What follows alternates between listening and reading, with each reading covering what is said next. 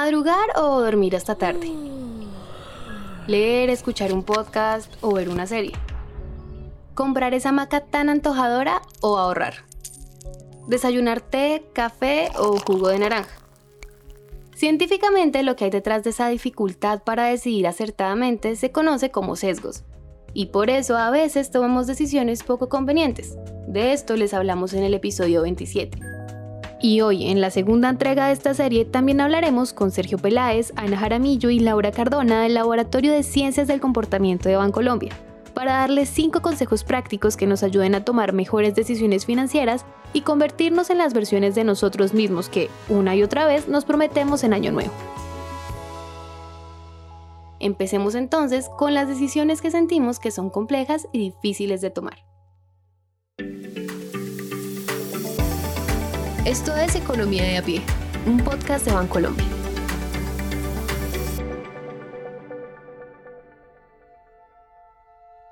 Cerca de 8 mil millones de personas habitamos la Tierra. En ella, todos y siempre al mismo tiempo vivimos, pensamos y decidimos. Por supuesto, la diversidad es el pan de cada día y las decisiones a las que nos enfrentamos cotidianamente son tan variadas como nosotros mismos. Por eso lo que es fácil de decir para una persona, como leer todos los días, puede ser casi imposible para otra, mientras algunos de nosotros somos muy buenos eliminando pequeños gastos innecesarios, somos pésimos tomando la decisión de ir al gimnasio, aunque sea un deseo que nos visite día tras día y viceversa. Aún así, en términos generales, podríamos decir que las decisiones complejas son aquellas que sacan a nuestro cerebro de su muy anhelada comodidad. Simplemente nuestro cerebro es cómodo, le gusta la comodidad. Entonces nuestro cerebro, si las cosas se pueden estar como están, las deja como están. La ley por default, por descarte, eh, casi siempre es, si puedo dejarlo quieto, lo dejo quieto. Otra forma de ver lo que dice Sergio es, si puedo evitar decidirlo, voy a evitar decidirlo. Entonces, ya sea que hablemos de escoger un libro o de ahorrar parte de nuestros ingresos, si es una decisión que le incomoda a nuestro cerebro, entonces cuenta como una decisión difícil. Por eso nuestro cerebro va a oírle tanto como pueda. Y es aquí donde entra esto que hemos llamado mandamientos para hacer sonreír a nuestra billetera. Primero, limita tus opciones.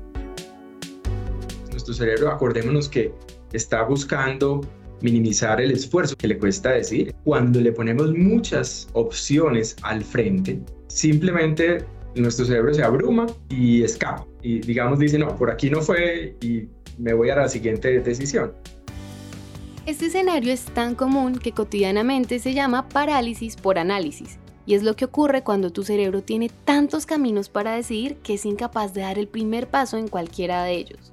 La solución. Básicamente digamos que menos opciones es igual a más paz mental a la hora de decidir. Nada más pensemos en lo difícil de escoger el sabor de un helado cuando todas las opciones están enfrente versus lo fácil que es escoger entre tres opciones de hamburguesa. Por supuesto, el problema más serio viene cuando la decisión no es que llevarnos a la panza, sino en qué invertir los ahorros de toda nuestra vida. Pero el consejo sigue siendo el mismo. Si le das a tu cerebro 100 opciones, jaque mate. En cambio, si desde un principio defines las que más sentido tienen para ti y tu proyecto de vida, pues más fácil le vas a hacer la toma de decisión a tu cerebro. Segundo, crear reglas sencillas y cómodas. Recordemos, para nuestro cerebro el camino al cielo está en lo sencillo.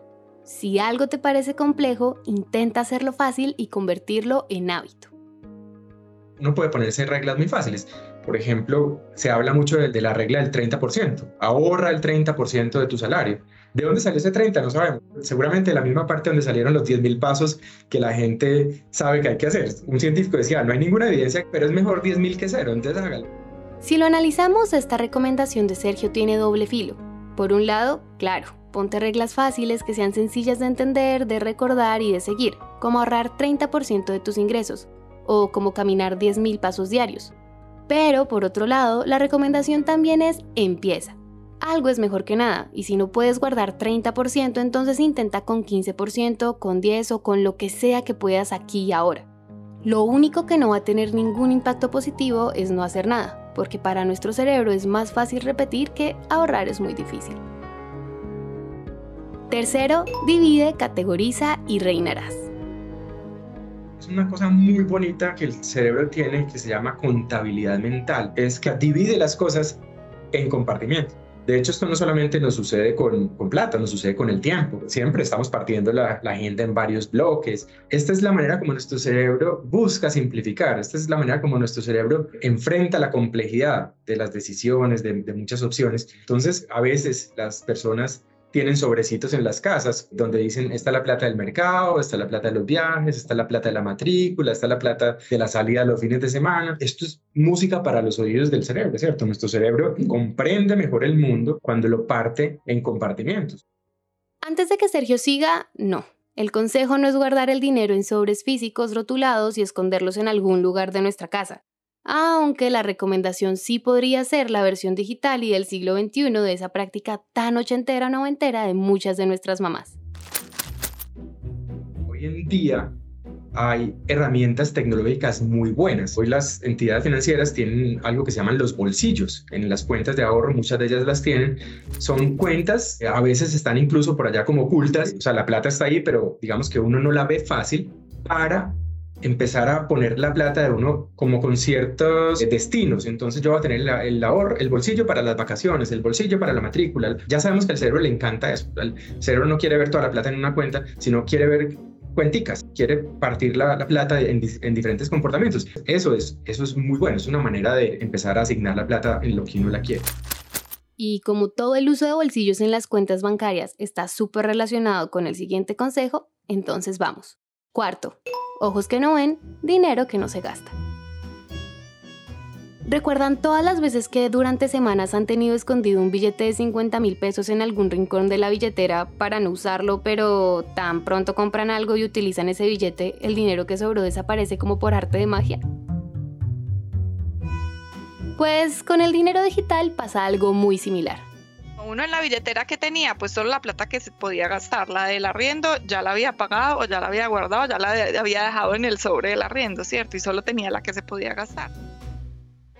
Ella es Laura Cardona, quien también hace parte del Laboratorio de Ciencias del Comportamiento de Bancolombia.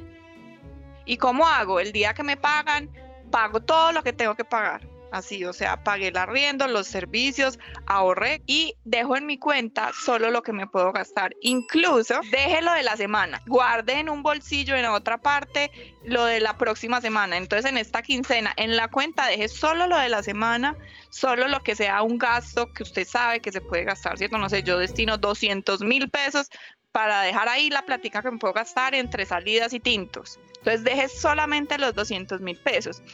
¿Por qué? Si yo dejo solo los 200 mil pesos y también pago una cosa, después pago otra, pero ya me di cuenta que me quedaron solo 50, aunque no sea el billete en la billetera, sino que el, saldo de la cuenta que es 50 mil y apenas es martes y esto es, me tiene que aguantar hasta el domingo, yo digo, güey, pucha, estoy en la inmunda, no puedo tomar más tinto, ¿cierto? Entonces yo necesito darle a mi cerebro esa señal de que la plata se me está acabando, porque si yo no le digo que la plata se está acabando, me la voy a gastar y me gasto la que no tengo, que es lo peor.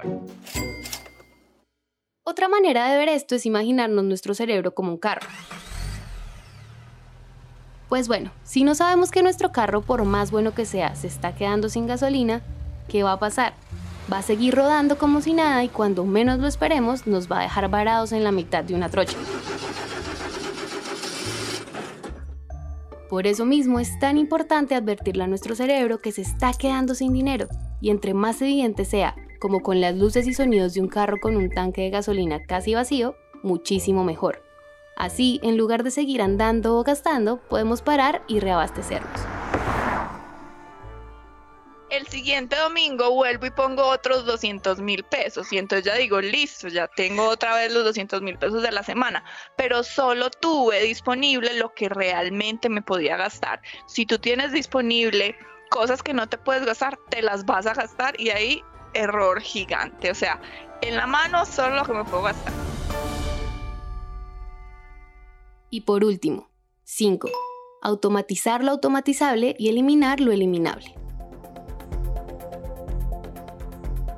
Todo lo que puedas automatizar, automatízalo para hacerte la vida más fácil. Por ejemplo, inscribirse a débitos automáticos para pagar las facturas, para pagar los créditos, todo lo que no tengas que hacer, sino que hagas una vez, lo dejas como planeado y ya te puedes olvidar, todo eso sirve muchísimo porque le estás quitando a tu cerebro tareas, ¿cierto? Entonces a la gente, no sé, a cualquiera se le olvida pagar los servicios y después que hay que pagar el arriendo y después yo no sé qué, todo lo que puedas programar para que se pague automáticamente, prográmalo. Así te quitas de la tarea y además garantizas que se paga a tiempo. Imagínense este consejo como una típica visita a un lugar en el que los cuidan sin que hagan ningún esfuerzo. Usualmente la casa de mamá, papá o abuelos. Uno de esos escenarios maravillosos en los que por amor una comida increíble llega a la mesa sin haber cocinado o movido un solo dedo. Algo así vienen a ser los débitos automáticos, mezclan lo mejor de dos mundos, el placer de pagar todas las responsabilidades a tiempo y la comodidad de no haberlo hecho manualmente. Pero hay que mirar este asunto con lupa, porque ¿no les ha pasado que terminan inscritos a un programa de alimentación diario que utilizan una vez al mes?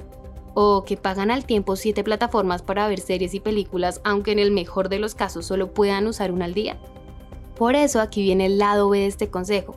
Y si fuéramos a ponerle un nombre, digamos que podría ser automatizar o no automatizar. Esa es la cuestión. O mejor dicho, revisa cuándo automatizar y cuándo el gasto eliminar.